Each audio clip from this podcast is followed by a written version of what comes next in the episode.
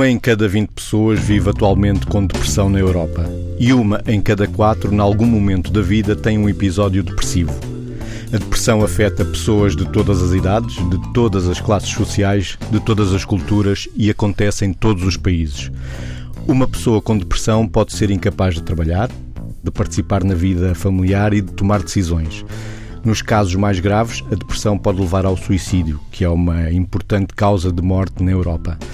Hoje arrancamos com um novo formato no programa Pensamento Cruzado. Durante oito anos fizemos pequenas reflexões diárias. Agora vamos para uma conversa semanal, todas as sextas, depois das 11 da noite.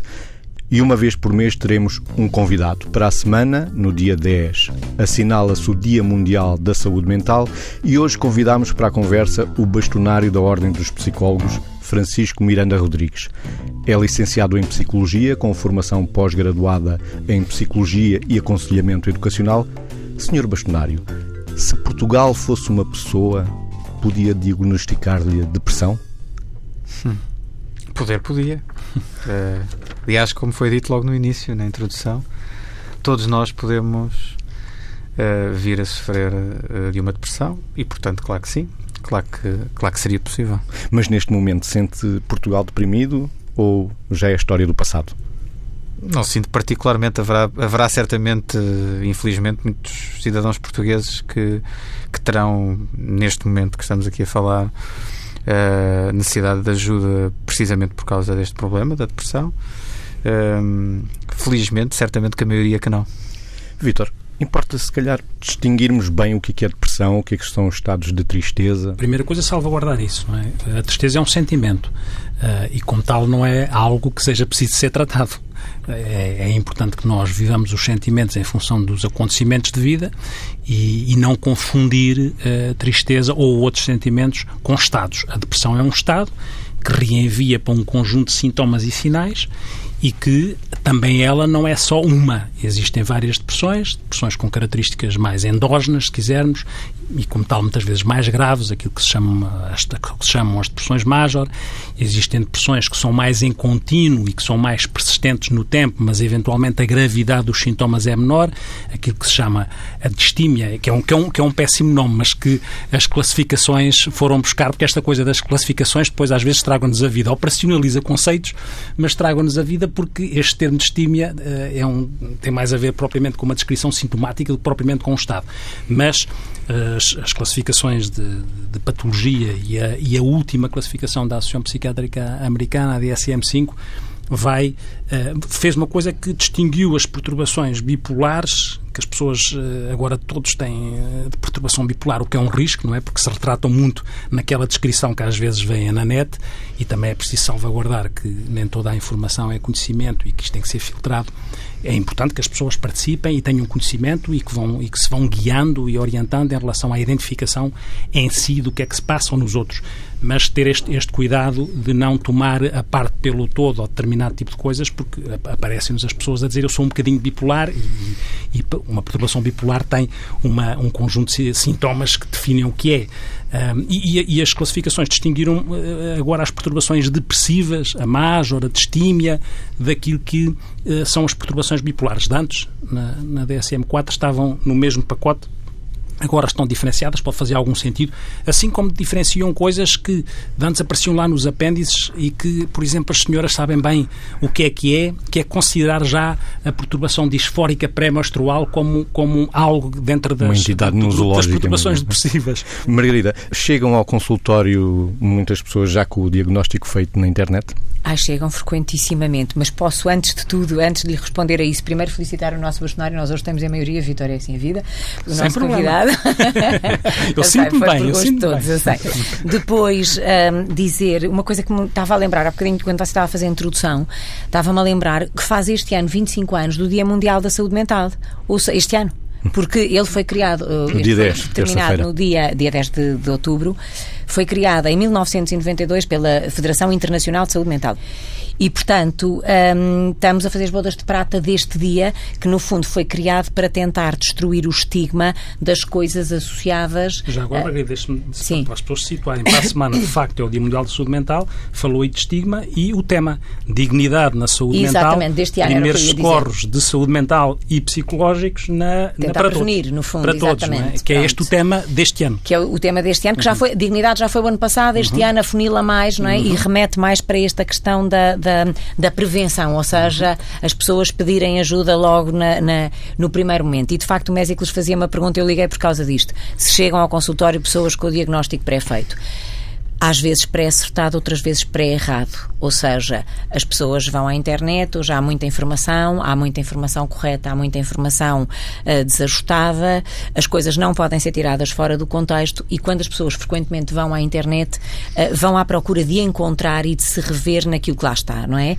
E, portanto, frequentemente não só descontextualizam, como uh, trazem-nos informação que querem ver comprovada de alguma forma. E, por outro lado, não tem, ainda há esta coisa coisa de, bem, vamos primeiro ao psicólogo e se o psicólogo uh, não resolver, então deixa lá ver se vai ao psiquiatra. E hoje em dia sabem-se que as abordagens, em muitos casos, naturalmente, são complementares e que, para além da abordagem do psicólogo, enfim, a abordagem do psiquiatra também, e até há outros métodos, uh, mas enfim, podemos falar mais adiante. Pegar nisso, Diga. pegar nisso para fazer uma pergunta ao Francisco Rodrigues, que é então. nesta linha. Uh, disse que eu estava em minoria e, como sabe, eu gosto de trabalhar a equipa e sempre gostei. E pegando aqui na, nesta complementaridade, como é que o Francisco Rodrigues vê, ah, no momento atual, aquilo que é, um, na prática, e sim ou não, este trabalho, uh, mais do que multidisciplinaridade, mais, mais do que esta coisa da complementaridade, como é que vê a necessidade, e se acha que isso acontece, da interdisciplinaridade e até da trans, ou seja, como é que as, os saberes se interceptam e como é que se superam com a centralidade no Se isso acontece, devia acontecer. Se não acontece, o que é que acha? Acho que se não acontece, devia acontecer. Acho que o trabalho multidisciplinar é um trabalho essencial até porque se não houver trabalho multidisciplinar uh, também será difícil em muitas situações haver de facto trabalho centrado uh, no utente. Acho que às vezes confundem as coisas relativamente ao que é o trabalho multidisciplinar e aquilo que é toda a gente fazer de tudo. E hum, acho que particularmente a, a nossa profissão uh, por vezes acaba por sofrer um pouco disso em que se baralham um bocado as coisas e às tantas, eh, às tantas quer que os psicólogos façam, façam tudo uhum. e, mais, e mais alguma coisa, eh, por vezes não aquilo que exatamente deveriam estar eh, a fazer. E é precisamente por isso que também achamos que seria muito importante que os psicólogos, cada vez mais, até para, conjugadamente com isto, termos uma maior valorização e um aproveitamento do potencial das competências dos psicólogos e das é? psicólogas, é? Podermos uh, ter serviços organizados de outra forma. Uhum. Acho que uh, tem havido alguma confusão, uh, particularmente nos meios da saúde, relativamente ao que é que se pretende quando se fala em serviços autónomos de psicologia no Serviço Nacional de Saúde. Um, serviços autónomos de psicologia no Serviço Nacional de Saúde é para termos mais trabalho multidisciplinar. Estamos de acordo. Não precisamente para o contrário. Não se trata de uma espécie de declaração de independência tipo da Catalunha.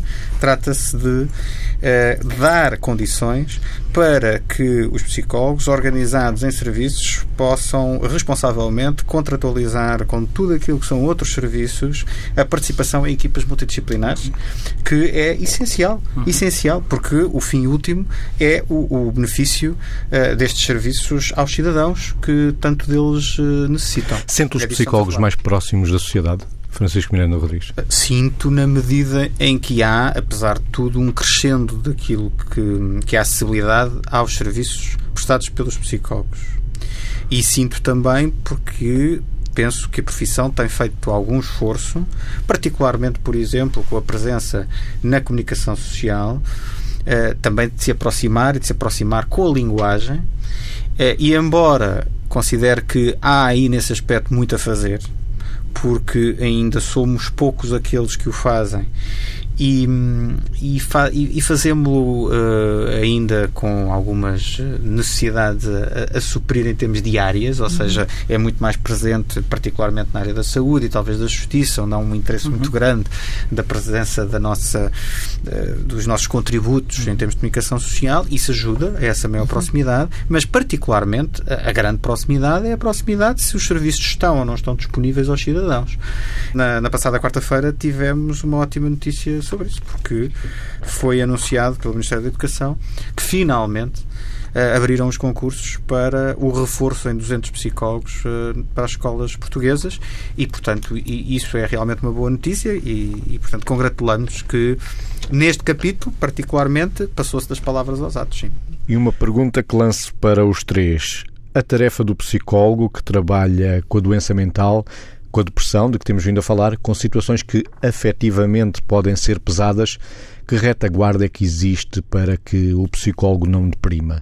Eu focava na questão da depressão, até para acentuar aqui, para quem nos ouve, qual é a, qual é a dimensão do que estamos a falar. Não é? Para além de, de elencar depois essa questão, nós estamos a falar com dados que a Organização Mundial de Saúde refere de 300 milhões, 300 milhões de pessoas deprimidas.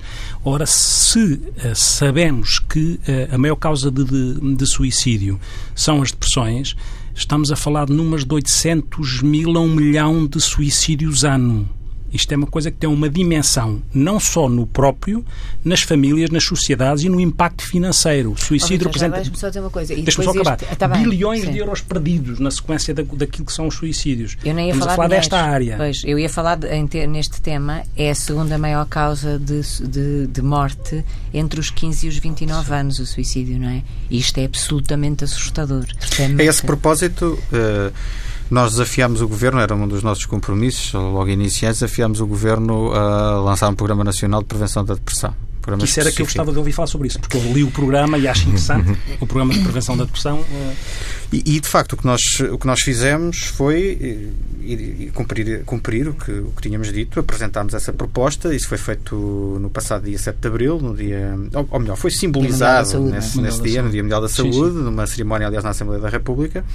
E, um, e em sequência disso, eh, temos vindo a trabalhar com o Ministério para um projeto piloto que irá arrancar em quatro a uhum. no norte do país, eh, próximo do Porto, no Porto também. Há SES, os agrupamentos, é, os agrupamentos de saúde.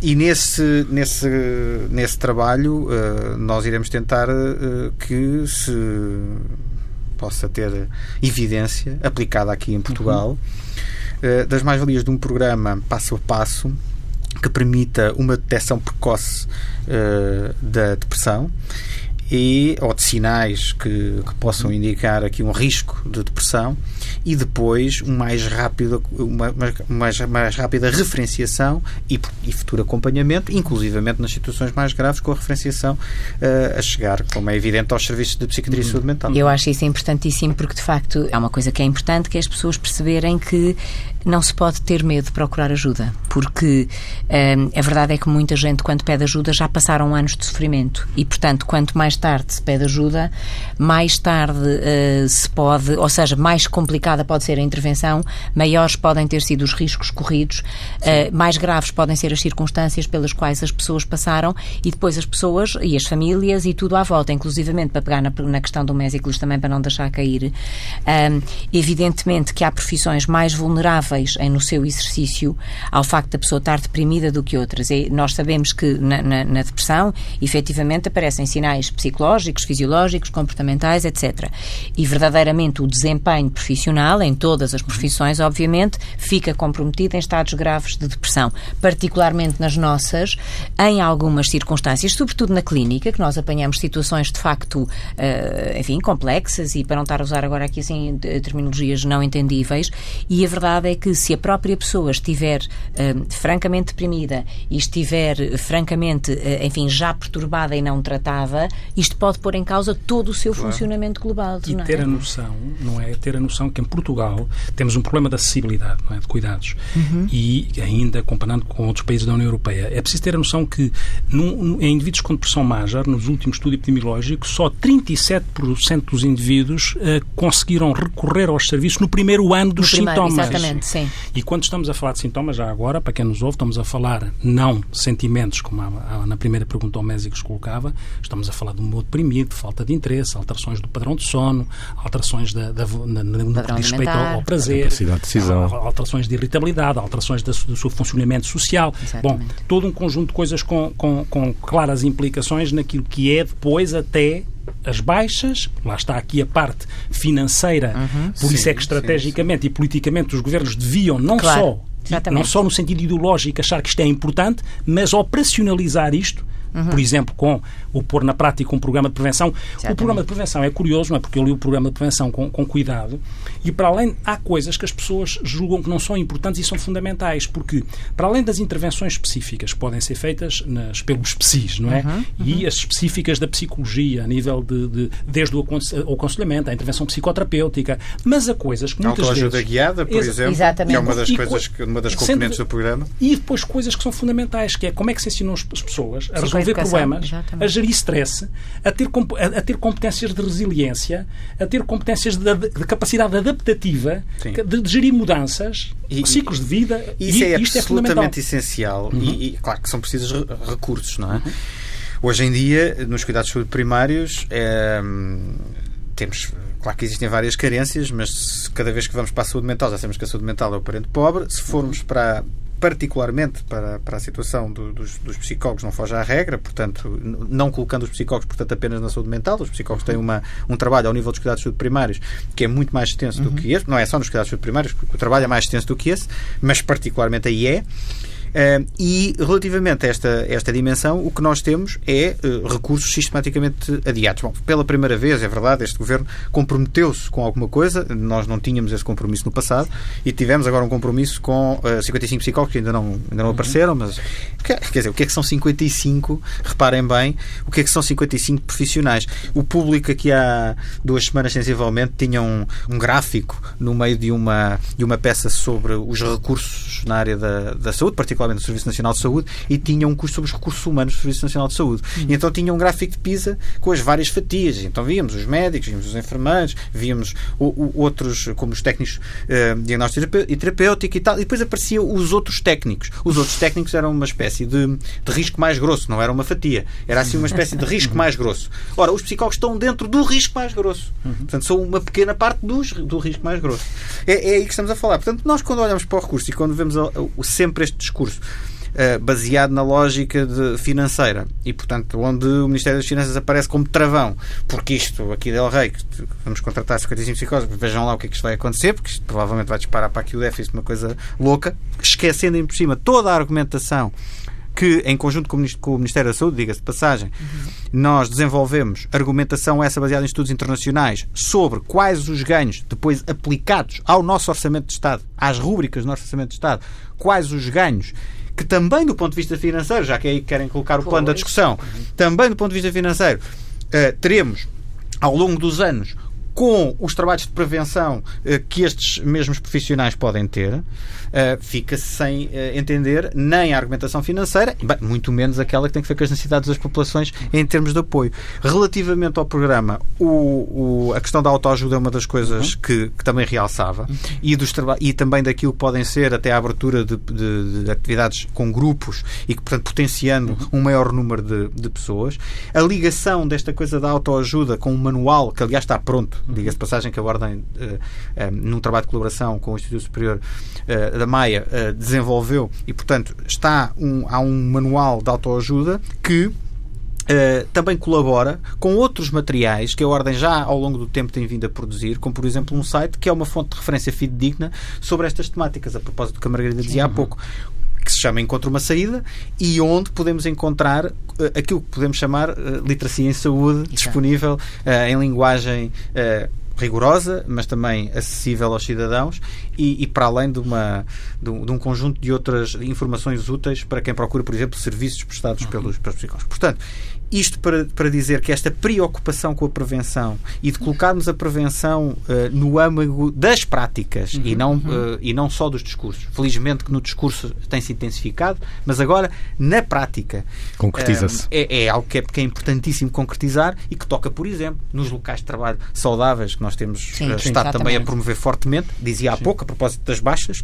uhum. os profissionais de saúde são profissionais de elevado risco, nesta dimensão particularmente. Uhum. É preciso dizer que as instituições públicas na área da saúde estão obrigadas já hoje por lei a fazer avaliação dos riscos psicossociais e não estão a fazer todas essa Exatamente. avaliação. É um bom exemplo que o Estado deveria dar neste momento, estar a, a garantir que esse, esse cumprimento da, da legislação e, eh, como exemplo ao resto da sociedade, da necessidade de se fazer prevenção a este nível, porque o stress e o burnout, as ligações que isso tem com a depressão, por exemplo, para falar Sim. da depressão, podíamos falar de outras perturbações, uhum. não é? é? E os impactos que isto tem seja naquilo que é o bem-estar da população, seja na competitividade das nossas organizações, é enorme e está demonstrado. Diz ainda a Organização Mundial de Saúde que por cada euro gasto na saúde mental são ganhos 4 euros. Eh, já que estamos a falar de números, e, há uma coisa que se fala pouco, falamos do absentismo, das baixas, não sei o que e tal, e já agora aquilo que algumas pessoas já chamam o presentismo, isto já que estamos uhum, a falar uhum. para a população em geral, uhum. para as pessoas perceberem que é, as pessoas podem continuar a ir para o emprego e a não serem capazes de trabalhar. E esta também é uma forma que põe em causa, sim, claro sim, que provavelmente uma boa parte destas pessoas podem estar, enfim, com sinais de síndrome de burnout, etc. Pronto, mas, efetivamente, isto também ajuda a, se as pessoas não têm consciência que isto existe, ou seja, estar presente sem estar, estar presente sem conseguir desempenhar-se adequadamente. Se as pessoas não têm consciência que isto pode acontecer, é óbvio que as organizações também perdem por isso. É evidente que nós, enfim, que somos pessoas viradas para a relação e tudo mais, é evidente que nos custa pôr muito isto no, na perspectiva economicista, mas tem que se pôr. Quer dizer, porque também, porque, porque isto é real, quer dizer, não, uh, não se perde, é inevitável. É inevitável, não, não a questão é essa. A grande questão é como é que se calibra, não é? Que pois, nós muitas vezes falamos disto, não é? Nós cada vez mais vamos nos deslocando em saúde dos indicadores de processo, mas para indicadores de resultados, que são fundamentais é um para justificar, para justificar as intervenções. As é, evidências. O que é que as pessoas ganham em termos de ganhos em saúde com as intervenções, seja de promoção, seja de prevenção, aquilo que dizia o Francisco, e isso é cada vez, aí não há alternativa, não é? É preciso ser calibrado, como eu costumo dizer, para não deitar fora o bebê com a água do banho. Porque eu queria aqui também lançar para a mesa uma coisa que é, tendo em conta as nossas áreas, uhum. como é que nós vamos vendo, não é? Que, é, que é uma interrogação que eu vou tendo,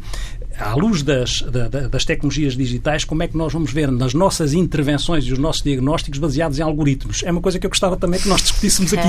onde é que a empatia está, onde é que a compaixão está, onde é que a relação está, onde é que a criatividade está e onde é que os, os algoritmos têm de estar. Onde é que é? a pessoa está, em última é instância. Está. E como, qual é, porque isto vai acontecendo. E, e, e até que ponto nestas... é que, como é que nós vamos, vamos gerir isto? Uhum. Não é? Como é que vamos gerir? Porque nestas situações as pessoas, o primeiro contacto, ou seja, o acolhimento, é logo uhum. ali que se quebra ou não a possibilidade de fazer uma relação. E, portanto, de facto, essa por, é uma questão que. Não, mas, mas é, é, é calibrar, por, de facto. Com tudo se ganha e com tudo se perde. Exatamente. E mesmo com um algoritmo, alguém que tem vergonha de se expor a um serviço pode não ter, pode não ter vergonha de tentar testar-se até que ponto é Sim. é que vai, aponta para não sei o quê. Mas depois, como é que é aqui o papel? Isto é descer um bocadinho, descer ou subir ao Sim. nosso nível, não é? Sim. Como é que é aqui o papel da relação? Como é que no meio de uma sociedade que tem este caminho, o, que é que os PSIs dizem acerca disto? O que é que nós dizemos acerca disto, não é? Deixa-me contar uma história pequenina. Uh, um, uma paciente minha uh, teve um problema de saúde física aqui há uns anos e estava num hospital e, um, e, estava a falar sobre si mesma. E, um, e às tantas uh, o médico estava uh, naquele caso o médico estava a pôr uh, inserir dados no computador e não olhava para ela. Hum, e ela continuava a falar e ele tac tac tac tac tac. E ela que era uma pessoa muito muito assertiva e enfim e uma mulher inteligente calou-se. E ele quando acabou de teclar o que estava a teclar pode continuar e ela disse: Não, não posso, enquanto esse ecrã estiver entre mim e o doutor. E, e, ele disse: Mas aqui eu estou a colocar os seus dados. E ela disse: Não tenho dúvida, estou a fazer parte de uma investigação, mas eu quero é falar consigo e quero que me informe pessoalmente sobre as minhas dúvidas, as minhas questões e o modo como devo conduzir. Sim, sim. E eu acho que isto é paradigmático. Eu, eu queria, eu queria, de qualquer das formas, retomar uh, uma das questões que, que tem a ver com esta suposta necessidade. Suposta, não, de facto, não é suposta. Eu digo que é suposta necessidade de mudança de paradigma na saúde relativamente uhum. à questão dos indicadores de processo pós-indicadores de resultados. Traduzindo isto por miúdos, a questão é que nós Hoje em dia, uh, avaliamos uh, e até financiamos uh, os sistemas de saúde através de dados que vêm, por exemplo, o número de consultas. Sim, é, pagamos volume. Não é? Pagamos volume. Uhum. Até que ponto, até que ponto é que o facto de se fazerem um, 100 mil consultas, qual é que é o significado dessas 100 mil consultas relativamente à melhoria do bem-estar dos cidadãos? Uhum. Quer dizer, o que é que isso significou? Não é? Até porque nós sabemos que uh, hoje em dia, até, até por, por, uma, por, por, algo que é, que é uma, uma vantagem acrescida para o funcionamento, a questão das tecnologias, particularmente, por exemplo, ao nível dos registros clínicos, uhum. tem, tem também muitas vantagens. Uhum. Um, mas o facto de um registro uh, que às vezes pode passar, e sabe uh, até melhor do que eu, uh, numa, para, para uma medicação que é passada, ela, através do registro, aquilo até pudesse ser estatisticamente contado como, bom, houve aqui uma consulta uhum. para passar esta, uhum. e, e, de facto até pode ter acontecido que naquela altura o, o, médico nem, nem teve Sim. a oportunidade de ver o, o, seu doente, enfim. Eh, isso levanta questões sobre o que é que significa esta quantificação de processo. Uhum. É isto que significa a tal, a tal dimensão do, do indicador de processo. Uhum. Ou de resultado, que é, bom, mas e esta intervenção, que resultado teve?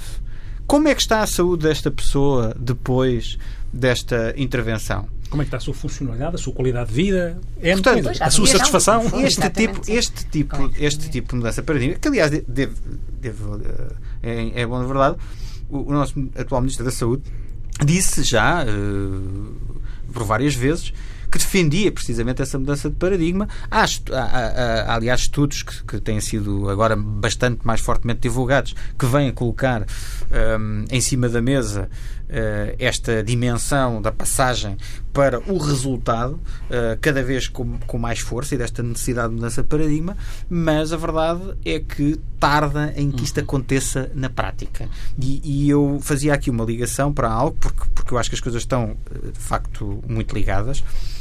Um, é necessário que haja realmente, se temos estudos que já demonstram isso, o que temos depois é que ter indicadores que permanentemente vão validando esta, uhum. esta, as práticas através dos tais resultados, mas se temos estudos que demonstram uh, uh, qual é que é o retorno de determinado tipo de práticas de prevenção, uhum como algumas que foram já uh, aqui ditas, por exemplo, ao nível uh, da promoção de algumas competências para, para tornar as pessoas mais resilientes a certas uhum. dificuldades. Uhum. Dificuldades, algumas delas que são próprias do, dos ciclos de vida, quer dizer, uhum. sim, são, são, sim, sim, são, são, são, são próprias, mas nem todos temos a mesma capacidade depois para lidar com elas no momento.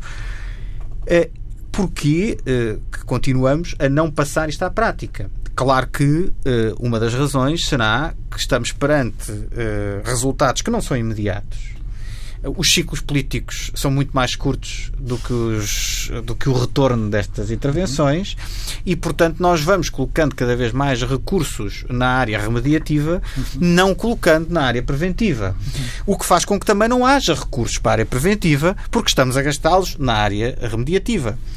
E cada vez que é necessário melhorar condições, e é necessário melhorar condições aos profissionais que estão no SNS, necessariamente, se o grande número de profissionais trabalha mais na, na área remediativa, mais, uhum. é pleonasmo. Uh, que trabalha quase uhum. uh, só na área remediativa e não na área preventiva, cada vez que se faz uma tentativa dessa melhoria, ou que se tenta fazer, menos recursos ainda há para poder apostar na parte de prevenção. Parece que estamos aqui no pesquinho na boca, que é preciso alguma coragem política para inverter. Mudança de paradigma, para nós parece-nos essencial, e, e no que diz respeito ao papel dos PSIs, de uma forma geral, e particularmente relativamente aos psicólogos, uhum.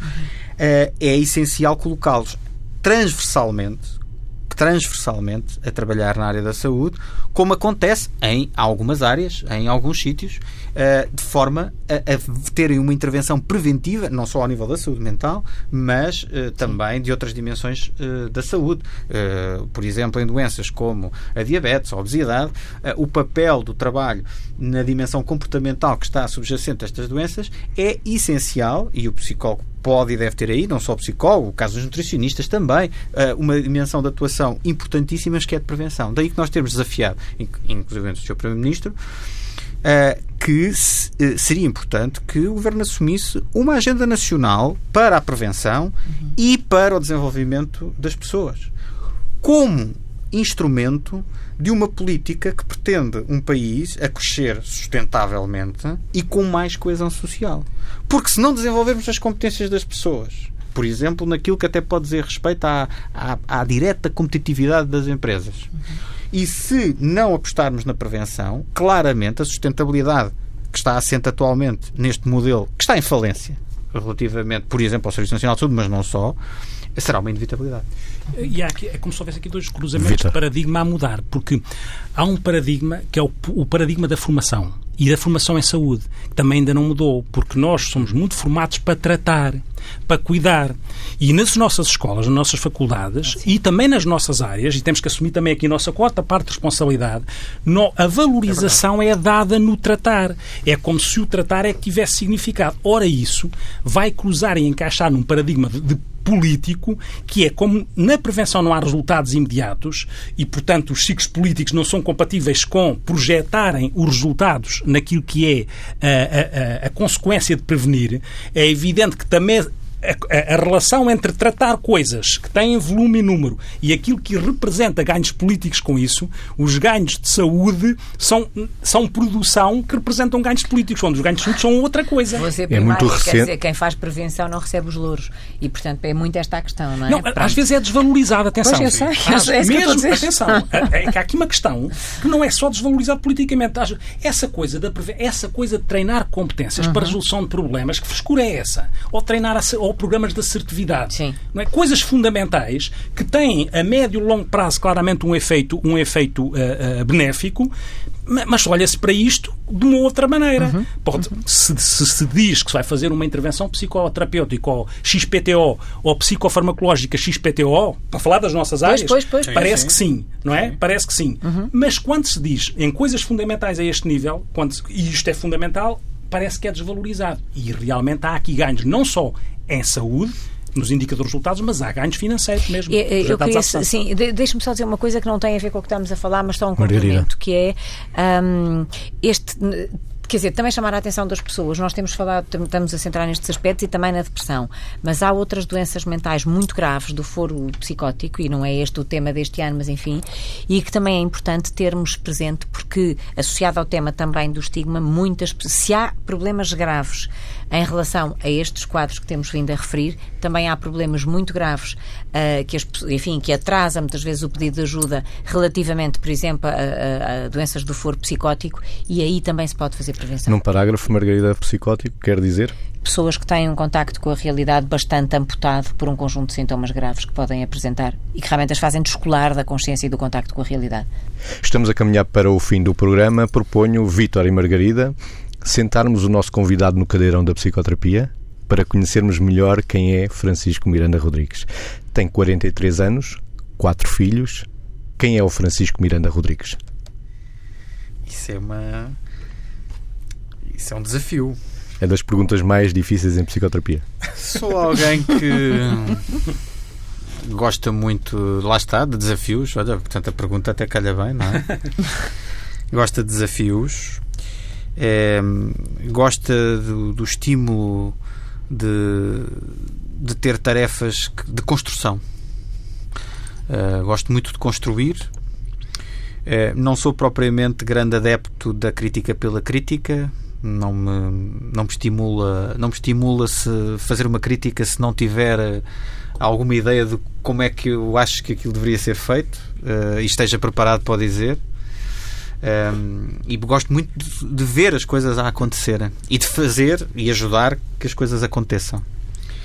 Um, penso que tenho penso que tenho de, de há bastante tempo uh, um, um, certo sentido de missão uh, e que e que esse sentido de missão tem um pouco guiado em algumas coisas que tenho feito na vida mesmo quando estive a trabalhar uh, no privado na área das organizações eu fui diretor de recursos humanos na indústria durante 11 anos. Eh, paralelamente a isso, para além da missão de que era vestir a camisola uh, nessa função, era também a missão de, com isso, estar a contribuir para algo maior e, ao mesmo tempo, em paralelo, ter outros projetos que me pudessem uh, ajudar a, a, complementar essa dimensão que estava a ter profissionalmente com outras dimensões de contributo para a sociedade. Eu fui juiz social durante durante bastantes anos. Uh, tive tive uma, um projeto que, que iniciei, portanto, que, no fundo tive a ideia, que criei a sua estrutura, depois ele foi desenvolvido por outros colegas também, Uh, na área da educação, um projeto que ainda hoje está a funcionar, uh, já, já lá vão mais de 10 anos, chamado Atitude Positiva, que está nos, nos agrupamentos uhum. de escolas todos da, da minha terra natal, que é Torres Vedras. E, e portanto fui, fui fazendo e procurando coisas, e, e, e acho que o termo é mesmo esse, fui procurando coisas e procurando uh, tentar fazer coisas sempre, sempre diferentes. Estive ligado ao, ao associativismo de várias formas, em várias áreas diferentes que depois acabou por, eh, até agora, poder-se dizer, culminar com aquilo que foi uh, estar envolvido com outros colegas na, na, criação da, da Ordem dos Psicólogos, primeiro com a Associação para a Ordem, depois com a Ordem. Portanto, isso sempre moveu muito esta, esta perspectiva de, de mudar um rumo das coisas, se acho que isso que há um propósito e há princípios que o, o legitimam, onde eu me identifico e, e, e trabalho com muito gosto dessa forma. Uh, acho que as pessoas me conhecem por por dar uh, o hectolitro, não, não o litro. E, e, é isso. Uh, acho que isso define muito de mim. Sou intenso na vivência que tenho nas várias áreas da vida. E para fechar mesmo esta nossa conversa, vamos ao questionário de Proust. Marcel Proust foi um escritor francês do século XX e imortalizado por muitos psicólogos, psiquiatras, psicoterapeutas, com estas 29 perguntas que creio que o Francisco já as conhece bem e vai nos responder de forma muito breve e imediata, como mandou as regras. Está pronto para começar? Vamos ver, sim. Qual é a sua maior qualidade? Francisco Miranda Rodrigues. Persistência. E qual é o seu maior defeito? É, um, é a pergunta mais difícil. Sou alguém que tem dificuldade em parar, uh, às vezes em respirar e por isso posso também errar mais. Qual é a coisa mais importante num homem, na sua perspectiva? Acho que não há uma coisa mais importante. A pergunta é que está formulada assim. acho que não há. Acho que não há. Eu não consigo identificar uma coisa mais importante num homem. Nem numa mulher? Nem numa mulher. O que é que mais aprecia nos seus amigos? Lealdade. Qual é a sua atividade favorita? É conviver com os amigos. Qual é a sua ideia de felicidade? É sentir que estou calmo e tranquilo com aquilo que fiz até agora, sentir de certa forma uma uma realização que é, que é, é sentida como um bem-estar. Portanto, é a ideia de felicidade. E o que seria a maior das tragédias? A maior das tragédias seria a, a, a morte das pessoas que eu que eu mais amo. Quem é que gostaria de ser se não fosse você? Nunca passou para a cabeça. Uh, Sinto-me bem. a mim caiam estas perguntas. Nunca passou para a cabeça. Nunca passou para a cabeça. Está respondido.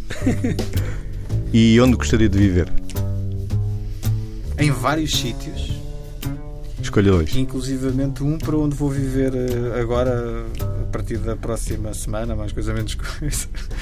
Eh, que é no Turcifal, que é uma aldeia perto de, de Torres Vedras. Uh, e outro sítio que gostaria de viver. Uh, eu gostaria de viver em Lisboa também.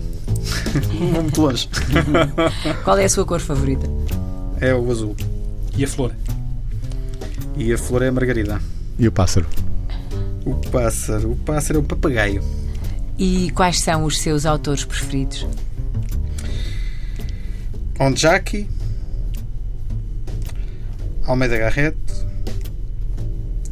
Miyakoto. Um poeta de que goste. Camões.